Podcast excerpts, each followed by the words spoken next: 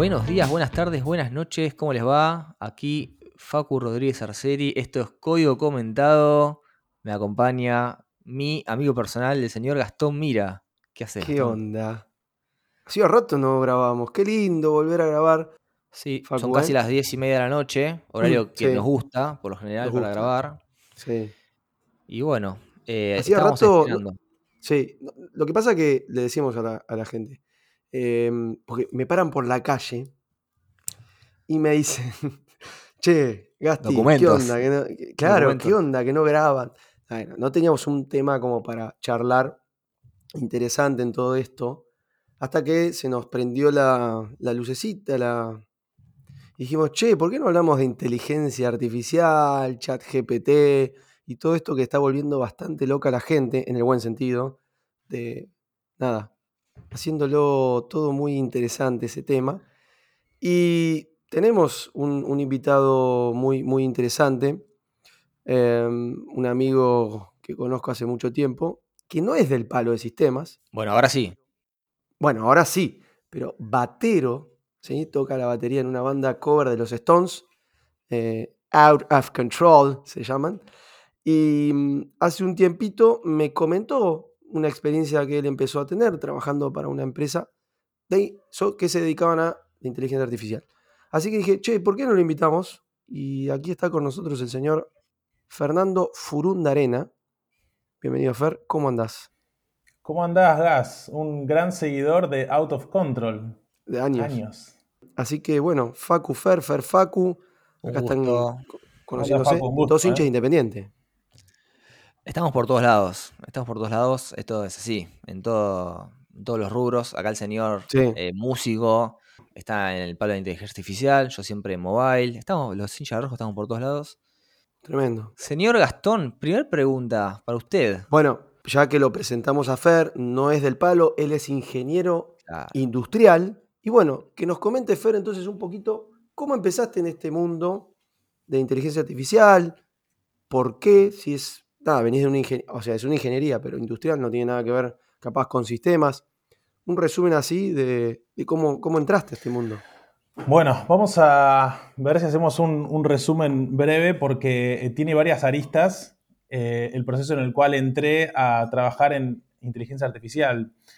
Yo, siendo ingeniero industrial, empecé a trabajar en, primero en la empresa telefónica como ingeniero, después pasé a la empresa PepsiCo, en la cual empecé a incursionar en, roles relacionados a proyectos que decantaron en roles eh, relacionados a finanzas corporativas, hasta que me llegó el momento en el que supongo que muchos de nosotros tenemos en nuestras carreras donde decimos qué estamos haciendo, qué es lo que queremos hacer, y empezar a replantear un, un montón de cosas.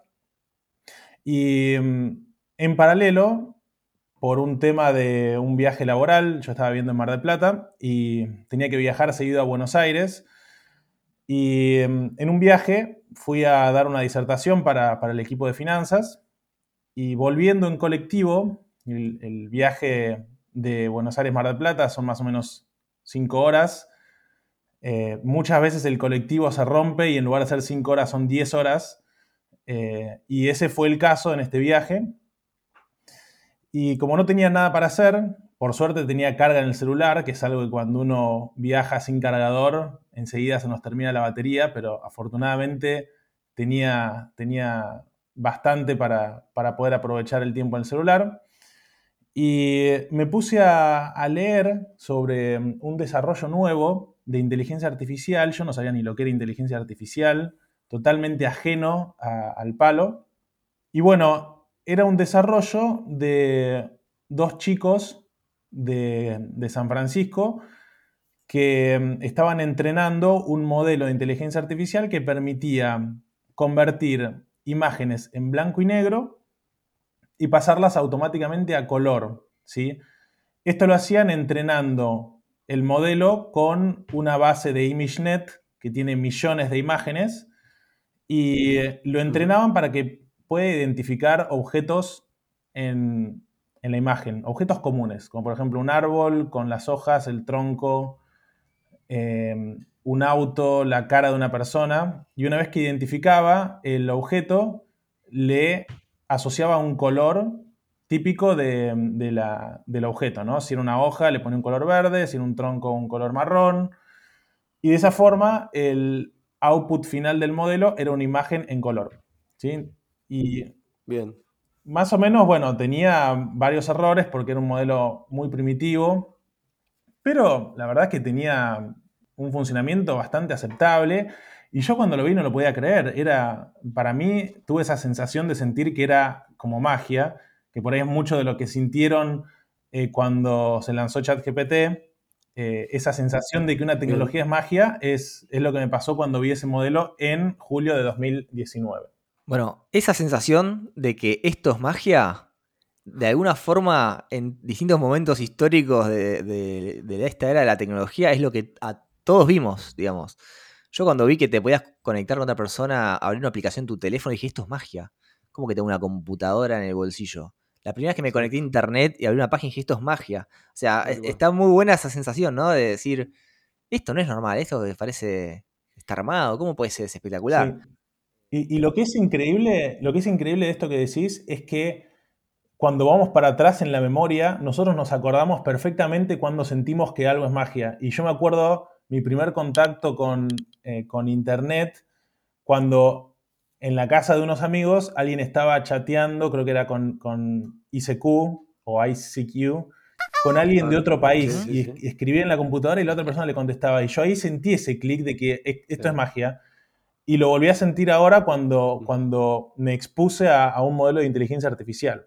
Entonces, eh, cuando encontré eso, es- esa aplicación que en ese momento no era tan fácil de acceder como es ahora, porque hoy hay bots para convertir fotos en color, eh, hay aplicaciones, hay un montón de cosas. En ese momento era bajarse el código que estaba en Colab y ejecutarlo en, en la computadora Que por terminal lo ejecutaba Fer. directamente en Colab.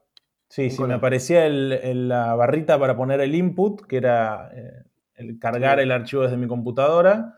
Y después el output directamente lo podía descargar desde Colab. Así que no tenía que correr nada en, en mi computadora. Absolutamente Sí. nada. Bien.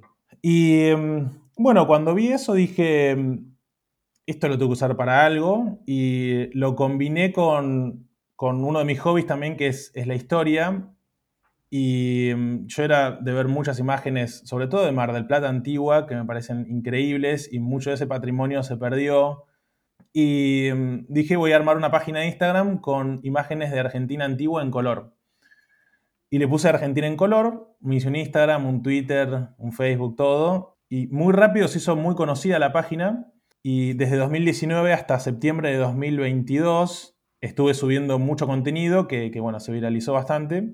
Y ahora lo tengo un poco eh, frenado por esto que fue siguiendo en la historia, ¿no? Entonces, mientras encontré esta, este sistema de inteligencia artificial, lo, lo, primero que hice fue empezar a estudiar del tema y me puse a averiguar qué, qué, eran estos modelos, cómo funcionaban, cuál era la bibliografía que había, qué se podía leer en Internet. Y mm, enseguida me vinculé con la Academia de Ciencias de Buenos Aires, eh, con una investigadora de la Academia de Ciencias, y, mm, y empezamos a intercambiar mails. Y bueno, entré en un grupo de investigación de la academia donde eh, organizamos algunas charlas de inteligencia artificial y presentamos algunos, algunos papers en congresos relacionados a, a la materia. Eh, más que nada relacionado a todos los modelos de inteligencia artificial aplicados a, a sistemas de arte. O sea, vos le mandaste un mail de la nada a una investigadora en la UBA y te dieron pelota, digamos. Te dieron ahí lugar te escucharon y se apegaste onda con esa gente y terminaste trabajando con ellos en investigación. En realidad, eh, la mm, investigadora me contactó eh, y bueno, ahí uh -huh. empezamos a, a conversar y, y, sí, empecé a investigar. Por la página tuya. Claro, de, ella me contactó por la página ah. eh, porque en su momento varios videos míos explicaban cómo funcionaba esta tecnología, entonces se ve que, bueno, la persona lo vio. Le llegó. Y, y por eso me contactó. Y bueno, empecé a investigar para la Academia de Ciencias, pero eh, esto no era un trabajo, esto to lo hacía todo ad honorem. Y más que nada porque me gustaba, yo seguía con mi trabajo en, en relación de dependencia. Y bueno, toda esta, esta combinación de, de, ir estudiando, más investigar para la Academia de Ciencias, más llevar un proyecto de inteligencia artificial, me permitió construir un, perfil, ¿no? Que, me, orientó a este nuevo, a este nuevo mundo. Y mm, bueno, yo en, un momento decido eh, renunciar a mi trabajo en PepsiCo y empecé a aplicar a, mm, algunas, algunas páginas en, Internet, algunas empresas que, tenían, por lo menos que se dedicaban a inteligencia artificial. Eh, apliqué en un montón y bueno, di con una que, se llama mm, Invisible Technologies, que la descripción del puesto, que todavía está, por si alguno quiere incursionar en, el mundo, incluso, incluso te ponen hasta el, salario, eh, un rango de salario, y te ponen toda la descripción del puesto. Y bueno, en, septiembre mm, del año pasado, de 2022, me llaman para hacer unas entrevistas y el puesto decía para trabajar en entrenamiento de modelos de inteligencia artificial, ¿sí? Y te ponían una descripción del puesto, qué es lo que había que hacer. Básicamente ayudabas a entrenar al modelo. Claro. O sea, te llegaba una, una, una respuesta y vos tenías que decir si era correcto. Sí, era para ser parte del, equipo que entrena el modelo. Y eso no, decía específicamente cómo, cómo, era entrenar un modelo, pero mm, eh, eso me fui, lo fui conociendo después con las entrevistas y obviamente cuando entré en el puesto, ahí supe bien. Pero, para, para ¿nunca habías entrenado un modelo? No, yo. O sea, solo habías bajado. claro, había bajado la herramienta, había aprendido cómo funciona el modelo, o sea, cómo funcionan digamos, distintas librerías, eh, aprendí a usar... Yo en, ese momento también estaba estudiando programación Python y empecé a estudiar, claro, empecé a estudiar las librerías, eh, TensorFlow. sklearn, ¿no? No se usa el sklearn, no import sklearn. Me quise hacer el campo, no me salió. No, pero eh, Fer es un fenómeno, o sea, aplicó y no, tenía bien claro por dónde venía la mano, pero había hecho cursos por todos lados y... Fenómeno, No sé, yo tampoco sé qué es sklearn, pero capaz no sé si te hace una antigüedad o. No, no, no. no, no, es de un curso que estoy haciendo de Machine Learning. Por ah, eso. Ya vas, a, llegar confío, a Confío, Gas, que lo que estás diciendo. Yo, tendría que haber dicho, ah, sí, SK-Learn. Y ahí quedamos todos bárbaros. no es la idea igual, pero, está bien. Fenómeno, fenómeno. O sea, con las entrevistas fuiste sacando también más data de qué te faltaba saber y te fuiste ahí como armando el rompecabezas en el camino y bueno, imagino que llegaste a, final feliz, entraste al, sí, te hacían, bueno, después de las entrevistas te hacían también un examen donde mm, te ponían eh, distintos casos de, estudio con multiple choice y también escribir. Y bueno, después sí, me dijeron que, había quedado y mi primer rol en Invisible fue entrenar un modelo de inteligencia artificial de un cliente, porque ellos tienen dos o tres clientes muy importantes que generan modelos en base a, lenguaje natural, ¿sí? que se llaman modelos de procesamiento de lenguaje natural, en el PI. Y bueno, empecé los dos, tres, tres cuatro primeros meses, estuve entrenando un, modelo de una empresa eh, muy conocida de inteligencia artificial, donde... Ah, ahí ya digamos que terminó mi historia, ¿no? Ahora ya estoy inmerso en. No sé cuánto me demoré hablando de la historia, pero ahí terminó. No, no, perfecto. No, está perfecto. Pero más o menos como para entender cómo fue toda la transformación, ¿no? Desde un rol por ahí más de, ingeniería o finanzas corporativas en una empresa a meterme en, lo que es el mundo de la tecnología, en específico de, inteligencia artificial. Bueno, pero hay, hay muchos condimentos en tu historia que son de temas que ya hablamos en el podcast en las temporadas pasadas, que es primero una gran curiosidad por aprender algo, que aunque no sea lo tuyo, aunque no tengas 17 años, recién salido de la secundaria, 18 años, eh, no, ya tenías un laburo, laburabas día, todos los días y en el bondi, volviendo de Buenos Aires a Mar del Plata, de curiosidad, te metiste ahí, eh, aprendiendo por tu cuenta varias cosas, también es un tema que hablamos, se puede estudiar por su cuenta o no. Mal, mal, mal. Un montón, abarcó un montón de temas que hablamos hace tiempo. Sí. Y también que compartías, ¿no? Compartías cómo hiciste lo de eh, Argentina en color y que porque te conocieron a partir de que compartías eso entraste, en el grupo de investigación. Ah, eso también lo hablamos de comunidades y demás. La verdad que. Nada, todo se va, se va conectando, así que espectacular. Sí, sí yo, quería agregar un condimento a todo esto que, que vienen diciendo Eh, yo soy una persona que suele planificar mucho todo y, caigo en, muchas veces en el error de, querer planificar mi vida y me hago poner el plan de a, esta edad voy a hacer tal cosa, a esta edad voy a hacer tal otra. Y esto fue algo que no lo planifiqué para nada y se fue dando, y es un poco, es, es re cliché lo que voy a decir, pero en, en, esa famosa entrevista, en ese discurso de graduación que hizo Steve Jobs que dice que no tenés que conectar los puntos hacia atrás y nunca para adelante. Y, esto es un poco eso también, ¿no? Porque ni, aunque lo hubiese planificado hubiese salido de esta manera. Y encima, esto que decís de también las entrevistas de trabajo, ¿no? Como me animo, aplico, aplicaste montones, una te dieron bola, tampoco tenías mucha idea de qué pasaba ahí, pero en el camino, ¿viste? Te fuiste armando de la data que te faltaba, nada, espectacular, la verdad, te felicito. Sí, felicito. Gran historia, gran historia. Usted, usted, señor Rodríguez Arceli, ¿usted paga algo? ¿Algún servicio de esto? Pago, sí, la suscripción. Los servicios que son conocidos, lo de ChatGPT, Midjourney, ¿alguno de esos? No, no pago ChatGPT. No me gusta ChatGPT demasiado. No le gusta. Por ahora, no, no me va tanto. ¿Usaste Bird? ¿El de Google? No. No, no, no, no estoy tanto en ese tema. Estoy fascinado con Midjourney. Ese sí lo mm. pago. Me encanta. El de imágenes. Sí, señor. Lo, lo usamos con mi mujer para diseñar la torta del cumpleaños de 5 de mi hija. Cuando esté la torta ahí lista, te paso el. Te voy a tuitear qué le pasé a, la pastelera, qué le pasé que me hizo, ¿no? Exacto. y también las invitaciones, porque hay una temática de planetas, qué sé yo, y no me cerraba ah. los diseños que había. Y le dije a mi Johnny, che, diseñame una torta temática de planetas y una invitación de un cumpleaños y no sé qué. Después voy a subir algo yo todos los años subo la foto de la torta del cumpleaños de mi hija, no sé. Es verdad. tema que me Tengo un hilo en Twitter que todos los años subo una foto de la torta. Bueno, después lo voy a linkear. Che, y también voy a linkear todo lo que contaba eh, Fer, Argentina en color. Si encuentro la, oferta laboral, la voy a, la, voy a oferta laboral hay que subirla. publicar para que todos vean el link y vean de qué se trataba. Sí. ¿Vos pagas por algo? ChatGPT lo pagás. Yo eh, pago el uso de la API. No pago los 20 ah. dólares para tener ChatGPT 4 o 4, como se le diga yo pago el uso de la API. O sea, voy a la API, le pego y me, cobran a medida que yo lo voy usando. Justamente me anda mejor, no sé por qué. Anda muy bien cuando quiero probar, no, ya no se queda tanto como antes. Ah, bueno. Bueno, el negocio funciona. Podemos decir que el, negocio, funciona. muy bien. ¿Vos, Fer, pagás por alguno de los, servicios? No, yo tengo eh, ChatGPT que me lo, da la empresa eh, gratis, mm. pero eh, no, no pago por ninguno adicional. Bien.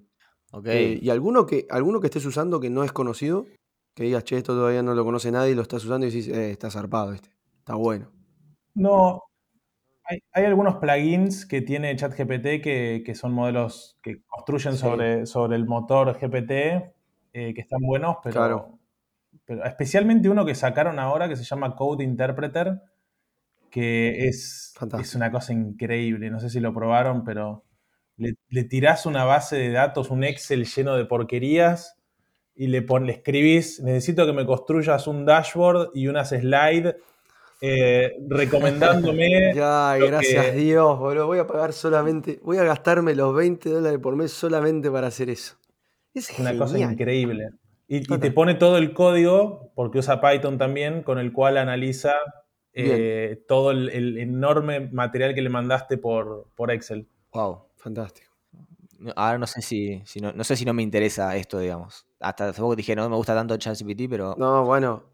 Yo el otro día estuve usando Bird, Bird o Bear, no, me acuerdo cómo se llama, el de Google, eh, ese. Y está bueno, pero todavía no. me parece que le falta un poquito para llegar a ChatGPT. Pero está buenísimo que haya dos, porque va a haber una linda competencia. Y, no hay que subestimar a Google en este proceso, porque la verdad es que vienen haciendo un avance bárbaro estos últimos meses y, hay que ver cómo, cómo evoluciona. Y es el dueño de los datos. Claro. Es el dueño de los datos. Es el dueño de los datos. El, que mejor debería poder entrenar. Ojo que leí que leí que hay un modelo de Meta, que era Facebook, ahora es Meta, que están hasta ellos sorprendidos del feedback que le dieron otros sobre el modelo. Como que hasta Google dijo, che, el de Meta está capaz está mejor que el nuestro, ojo que. O sea, no hay dos jugadores, hay más de dos jugadores. Bien, me gusta, me gusta. Sí, creo que lo hicieron público, como diciendo, che, llegamos tarde y liberemos este laburo a ver qué onda. Claro, y que como Pero- que la cantidad de forks que hubo dijeron, che, no, está bárbaro esto, si le hacemos esta modificación y esto y esto, y medio que así, tipo open source. No estoy seguro si es open source, ¿eh? Pero escuché que liberaron por lo menos una parte y lo que pasa siempre, se libera algo y el potencial, viste, de la gente laburando sobre eso es increíble. Pero quiero volver sí. con Fer, Sí. porque ahora que sí está trabajando en esto y está entrenando modelos, tengo preguntas ahí. Quiero saber con qué trabajás día a día. ¿Qué haces? ¿Programás en. Python? ¿Programás en un lenguaje especial? ¿Qué Bueno, usas? unos cuatro o cinco meses después de que, no, menos, tres meses después de que mm, estuve trabajando a full entrenando el modelo con un grupo también de, de ocho entrenadores, el proyecto empezó a crecer muy fuerte y pasamos a ser eh, decenas de entrenadores del modelo a pasar a, cientos de, entrenadores. Y ahí, como yo había sido uno de los primeros en el equipo, me pasaron un rol más de, de liderazgo, claro, de lead, que se llama squad lead de, de grupos de entrenadores. Y mi rol se transicionó más a interactuar con el cliente, llevar las métricas, plantear los objetivos, eh, entrenar a los entrenadores también cuando hay campañas nuevas eh, y, y llevar el día a día de la agenda también. Así que hoy en día no, no estoy haciendo el entrenamiento puro del modelo. se, se convirtió en esos que son los lead y no codean. y no codean. Es, es una raza esa, ¿no? Bueno, Pero es una usabas raza Python. particular. Sí, suele pasar. Sí, recontra. pero bueno, pero antes en qué codeabas? O sea, ¿qué, qué usabas? Python. No, tampoco. En realidad, el, ¿Ah? El rol inicial para entrenar el modelo es así. Nosotros no... Tiene una parte de programación, o sea, tenés distintas campañas para entrenar un modelo. Tenés los roles más dedicados a entrenar la parte de programación y los roles más dedicados a entrenar temáticas. Supongamos que la programación es una temática más dentro del espectro de temáticas Ah, ok. Ok, con las cuales un, Ahí un modelo, este cliente justamente tiene un, un modelo de lenguaje enorme, entonces eh, se van lanzando distintas campañas y los entrenadores trabajan en función de su expertise en una u otra campaña. Entonces tenés los que son por ahí más relacionados a ingeniería, a informática, van a estar más trabajando en las campañas relacionadas a programación. Los que tienen eh, bases de lingüística, más en, en- en esos temas, bases de historia. Bueno, entonces hay una gama de profesionales que entran en distintas campañas. Bien, o sea, hay especialistas, tipo, si el modelo quiere aprender de plantas, habrá alguien que sabe de plantas. Si quiere aprender de aviones, habrá alguien que sepa de Claro. aviones. Pero, ¿cómo lo entrenan? ¿Qué, le- qué es lo que tocan? Bueno, en, la en un cliente, claro, en un cliente en particular, ellos te proporcionan una, una plataforma con lo que se llaman tasks, ¿sí? como si fuesen tareas. Entonces. Te, te dan una tarea donde tenés eh, partes de conversaciones y uno tiene que eh, puntuar. Hay un montón de, categorías que uno tiene que ir eh, eh, seleccionando y eligiendo dentro de lo que es esa conversación, pero tenés que identificar un montón de patrones que ellos están buscando, ¿no? Esos patrones que ellos buscan, además, tienen que estar puntuados eh, para comparar distintas conversaciones, distintas respuestas a la conversación. Y todos esos datos después alimentan la plataforma del cliente y ellos lo usan para, eh, para alimentar el modelo grande de, de lenguaje. Ok, entonces tienen una herramienta propia.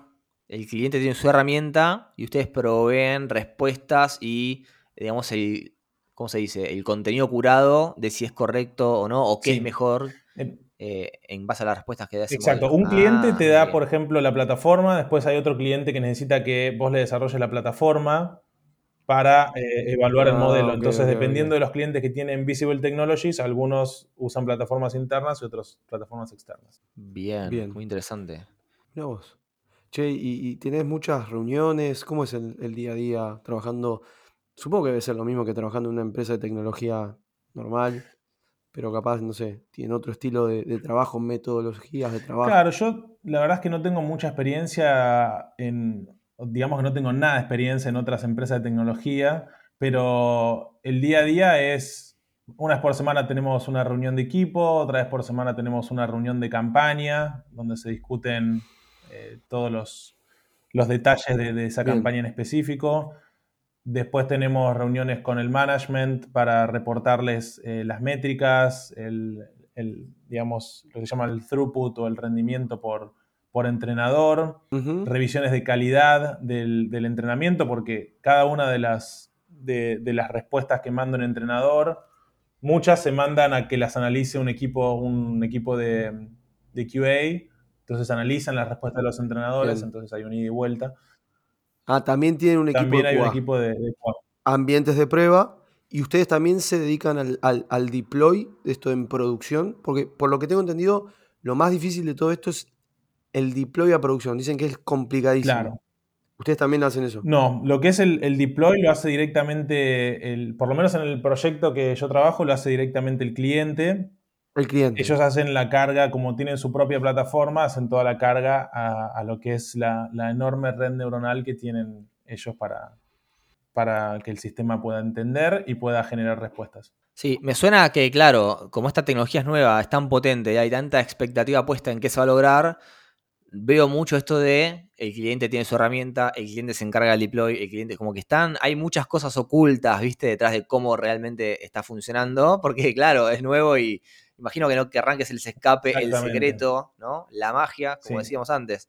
Muy interesante esto. Ahora, te iba a preguntar qué tecnologías, o sea, primero te iba a preguntar si cualquiera puede aprender sobre IA, inteligencia artificial, entiendo que vas a decir que sí, porque vos estabas en el colectivo y crees que cualquiera va a poder agarrar el celular, ¿no? Viene por ahí, por lo que vengo viendo. Pero te quería preguntar, ¿qué tecnologías hay que dominar o qué conceptos hay que entender si uno quiere meterse en este mundo?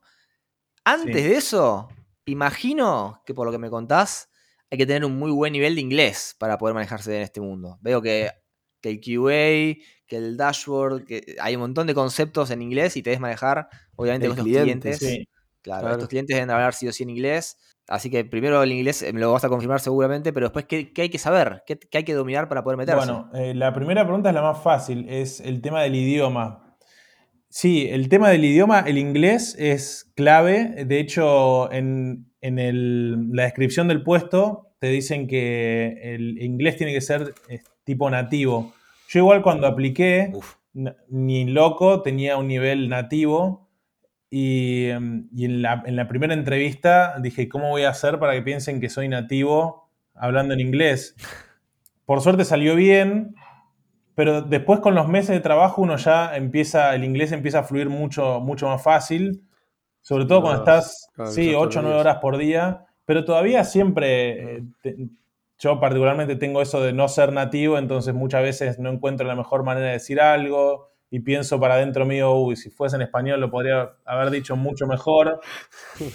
Welcome. Sí. señor, sí, me habrá pasado. Claro, y eso es un tema. Y bueno, yo también tengo mucho escrito porque usamos eh, un canal de comunicación Slack, entonces muchas veces escribo por ahí y hay veces que no sé si estoy, lo que estoy escribiendo era algo que se había usado hace 100 años, un inglés antiguo, entonces agarro y le pregunto a, ChatGPT y le pongo, ¿esto que voy a poner ahora es medio anticuado o, está más o menos al día con lo que se habla en inglés? Y me responde tal cual. Y si encima si cometo algún error de ortografía, me lo marca.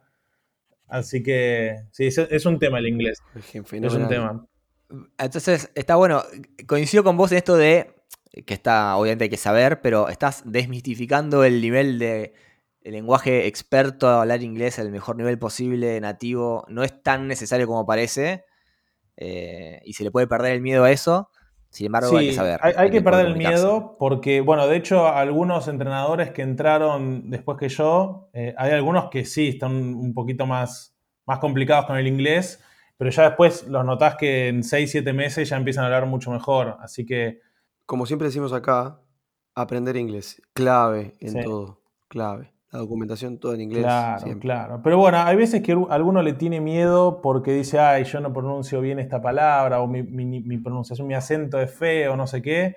Pero hay que llegar a un momento en la vida donde hay que animarse a hablar, a que salga lo que salga y a intentar comunicarse con lo que uno tiene. Después el resto se va acomodando. Bien, muy bueno. Y con respecto a los conceptos o las tecnologías que sí hay que dominar para poder entrar a, a trabajar esta industria. Y mira, yo eh, aprendí bastante usando lo que se llama, la página que se llama Free Code Camp. Eh, digamos, yo tenía una base de, programación en Python y mm, quería ver cómo mezclar este, este conocimiento con alguien que me explique bien cómo se, cómo se aplica. No necesariamente que yo aprenda a programar una red neuronal, pero sí que me expliquen cuáles son los tipos de, sistemas, cuáles son los tipos de redes neuronales y cómo se puede construir una, ¿no? ¿Qué, librerías hay? Qué, eh, digamos, un poco en términos generales. Y Free Code Camp está buenísimo porque eh, esto no está esponsoreado, a menos que venga alguien ahora de Free Code Camp y me diga, te doy esto, ahí lo podemos charlar o no, y lo, compartimos entre los tres. Podría sponsorar el podcast. Podría ser.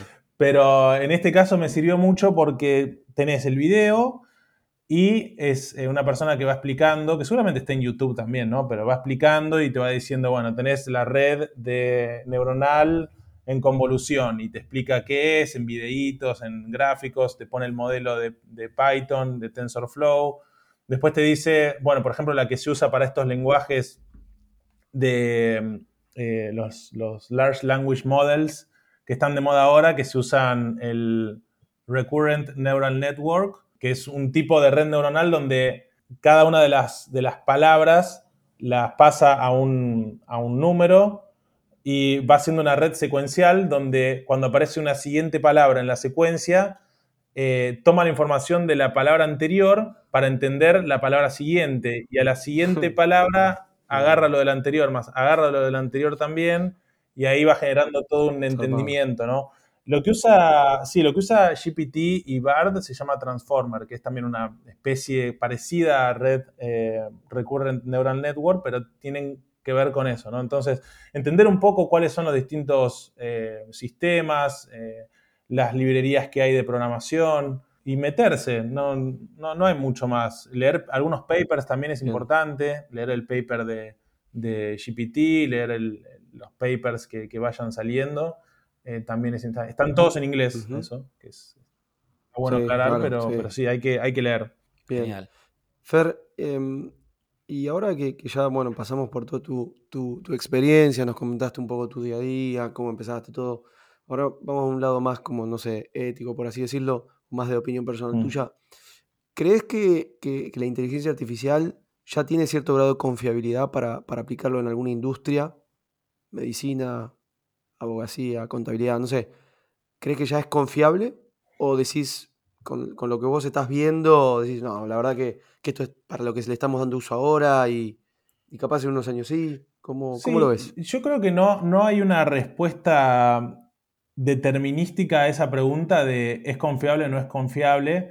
Me parece que eso lo va a ir dando el mismo consenso de la gente en función del uso que le vaya dando, ¿no? Cuando se empieza a ver que cada vez lo usa más gente para lo que es desarrollar mejores sistemas, sistemas más seguros, y bueno, ahí no va a haber alguien que diga si es confiable o no es confiable. La, misma naturaleza de la gente lo va a empezar a usar y, el que no lo usa se va a ir quedando atrás. Es como un poco como el, darwinismo, ¿no? El que no usa por ahí los sistemas de inteligencia artificial se va a ir quedando atrás en la carrera y los que sí lo usan van a ir avanzando. Entonces eso, eso ya determina quién, determina si, si es útil o no es útil la inteligencia artificial. ¿Qué, pensás de, estudiar? Bueno, creo que le acabas de responder, sobre estudiar el, prompt engineering. Pues yo recuerdo que esta semana, eh, no, perdón, la semana pasada hice un cursito de Deep Learning AI que lo sacó ChatGPT sobre prompt engineering, de, de, saber bien, que te, enseñan cómo escribir un, buen prompt, que el prompt es cuando vos le, le preguntás a la inteligencia artificial, che, necesito tal cosa, sos un asistente de AI, darle buen contexto.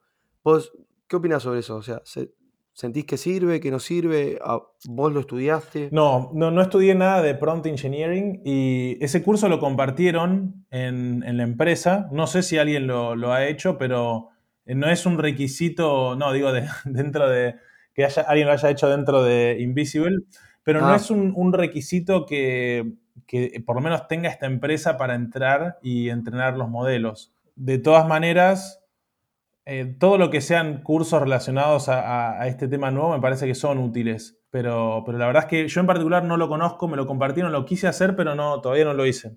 Bueno. Claro, la, pregunta es si crees que el prompt engineer es un puesto o es más bien una habilidad que cualquiera podría tener en el puesto que desarrolle, ¿no?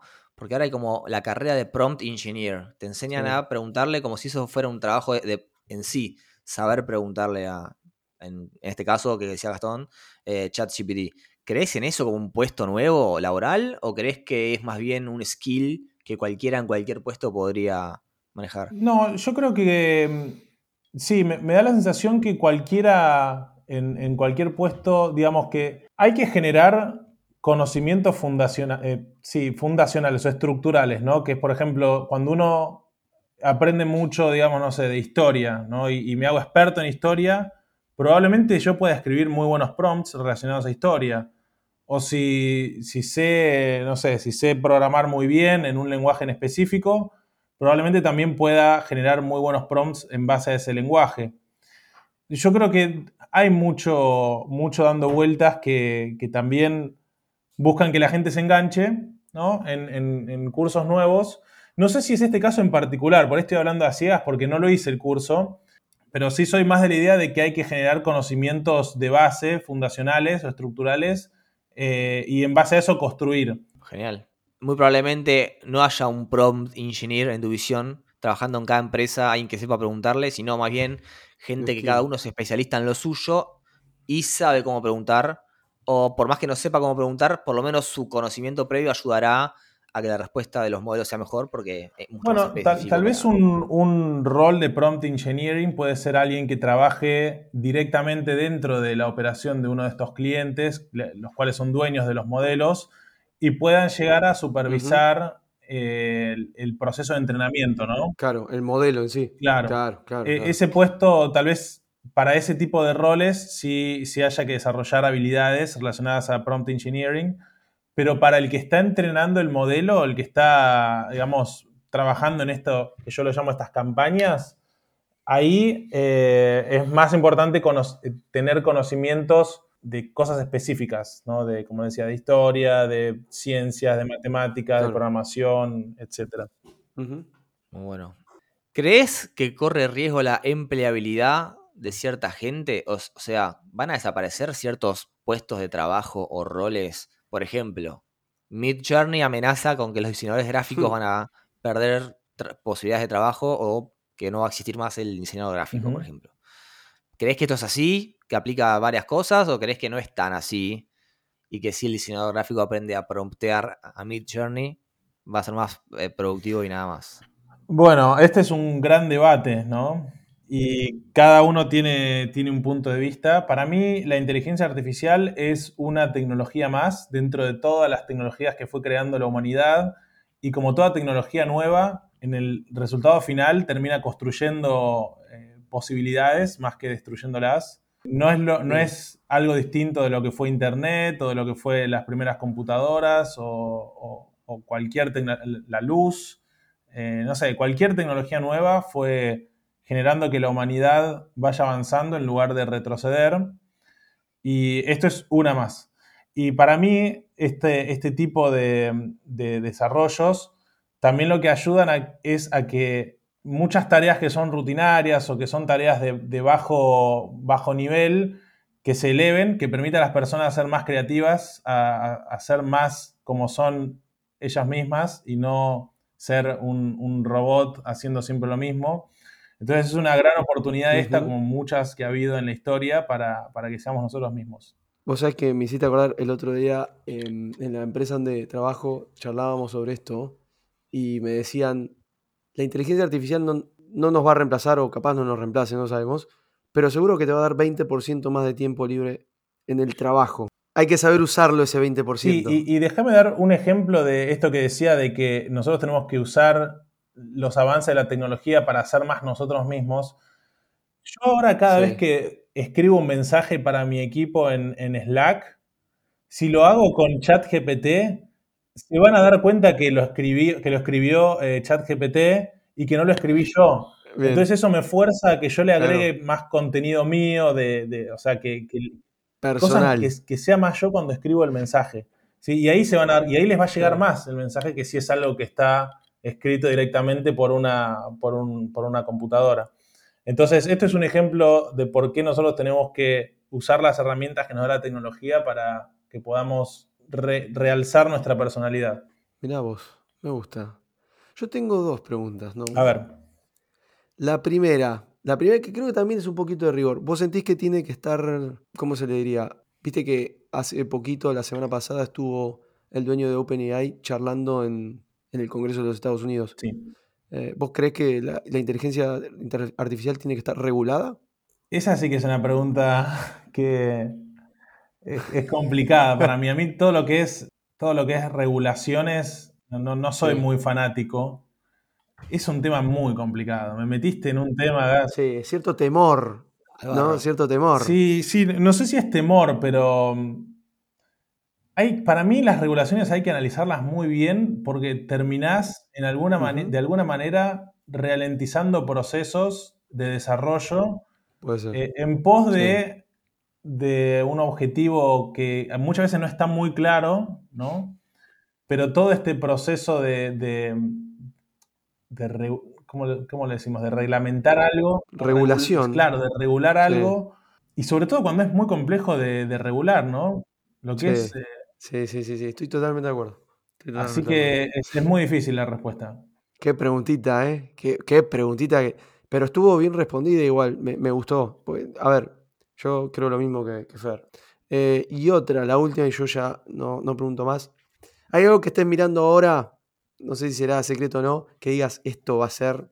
No, no tiene idea lo que se viene, que decís, esto va... Si ahora están locos, cuando vean esto va a ser espectacular. ¿Estás trabajando en algo de eso o no? O decís que ya lo que está online, decís, no, no hay mucho más, por ahora. No, lo que sí se, se va a evidenciar en estos próximos meses es eh, la mejora sustancial de lo que hoy hay, ¿no? Porque fíjense que los modelos de Mm. inteligencia artificial, estos modelos de lenguaje, van agregando versiones todo el tiempo, ¿no? Cada semana o cada dos semanas ves que tiene una Sí. versión. Y eso es algo que es increíble para un producto de tecnología que a veces tardan semanas o meses en lanzar cosas nuevas. Esto se ve que cada una o cada dos semanas ya hay una versión nueva que es sustancialmente mejor que la versión anterior. Entonces, va a haber una, una serie de ramificaciones alrededor de los, de los lenguajes, de estos lenguajes naturales, que se va a empezar a, expandir en, en un montón de aplicaciones. Yo creo que del software va a salir mucho a lo que es cosas de la vida afuera de la pantalla, ¿no? Donde haya por ahí máquinas o robots que pueden entender mucho más lo que hacían antes con un motor de, de- que puede ser de GPT o, o algún otro motor, pero vamos a ver muchas cosas afuera de la computadora y adentro de la computadora muchísimas integraciones, ¿sí? Eh, temas de hablarle a los sistemas. Eh, el otro día había un video de uno que combinaba GPT con autopilot, no sé qué otras cosas, y le hablaba y solamente con un micrófono podía diseñar una- un, un sistema web. Y lo único que hacía era hablarle a, a- a la computadora. Fantástico. Fantástico. Y, y todo lo que es, todo ese tipo de desarrollos van a explotar en estos próximos meses. Eh, vamos a ver, eh, Dios dirá las, las consecuencias, ¿no?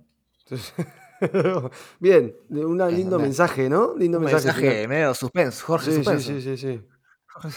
Me dejaste ahí. Hermosísimo. Che, sí, sí, sí. Lo que decís de las versiones, doy fe, no siendo un gran fanático de la inteligencia artificial, porque no estoy tan fanatizado con el tema, pero he visto como, por ejemplo, Midjourney tiene un comando para cambiar de versión eh, mientras lo usás, por si querés probar distintas versiones.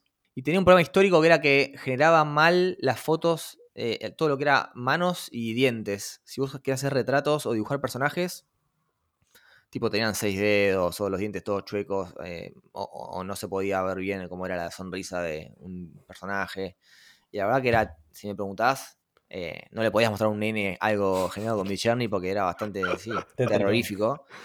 Pero de un momento a otro empezó a andar bien. Ahora eso funciona bien. Así que doy fe que esto de que las versiones Sí. avanza. Sí, porque lo- los lenguajes eh, aprenden muy rápido. se van, las neuronas de, de estas redes neuronales se van interconectando cada vez más y a su vez ahora pueden comandar crear otro grupo de neuronas y ese otro grupo de neuronas puede comandar crear otro. Entonces se está generando como una bola de conocimiento que va creciendo a nivel exponencial. Entonces eh, pueden pasar cosas muy rápido en este mundo. Así que no sé si es algo como para tenerle miedo o como para, como para aprovechar. Claro. Sí. Pero bueno, como dijiste vos, Dios dirá. Che, eh, linda charla, ¿eh? Muy bueno. Muy bueno. Muchas gracias. Bueno, Fer. chicos, gracias a ustedes por invitar. No, un placer. Gracias por haber venido, Fer. La verdad que nos has iluminado con esto de la inteligencia artificial. Ahora, prepárate porque ahora vas a tener un montón de conexiones a partir de este episodio de la cantidad de gente que nos escucha. Va a quedar abierto, eh, esta conversación queda abierta, porque vamos a linkear, entre otras cosas, las redes de Fer y estamos esperando atentamente las preguntas, picantes o no, de los oyentes y las Bárbaro. oyentes. Así que bueno, mandamos un fuerte abrazo a todos y todas que nos escuchan y será hasta la próxima. No sabemos cuándo va a ser No, la no, no, próxima, no, no, no prometemos nada, pero si surge un tema interesante intentaremos estar a la altura. sin duda. Fer, muchas gracias, Gracias, por chicos. Un abrazo. Muchas, muchas gracias. Chao.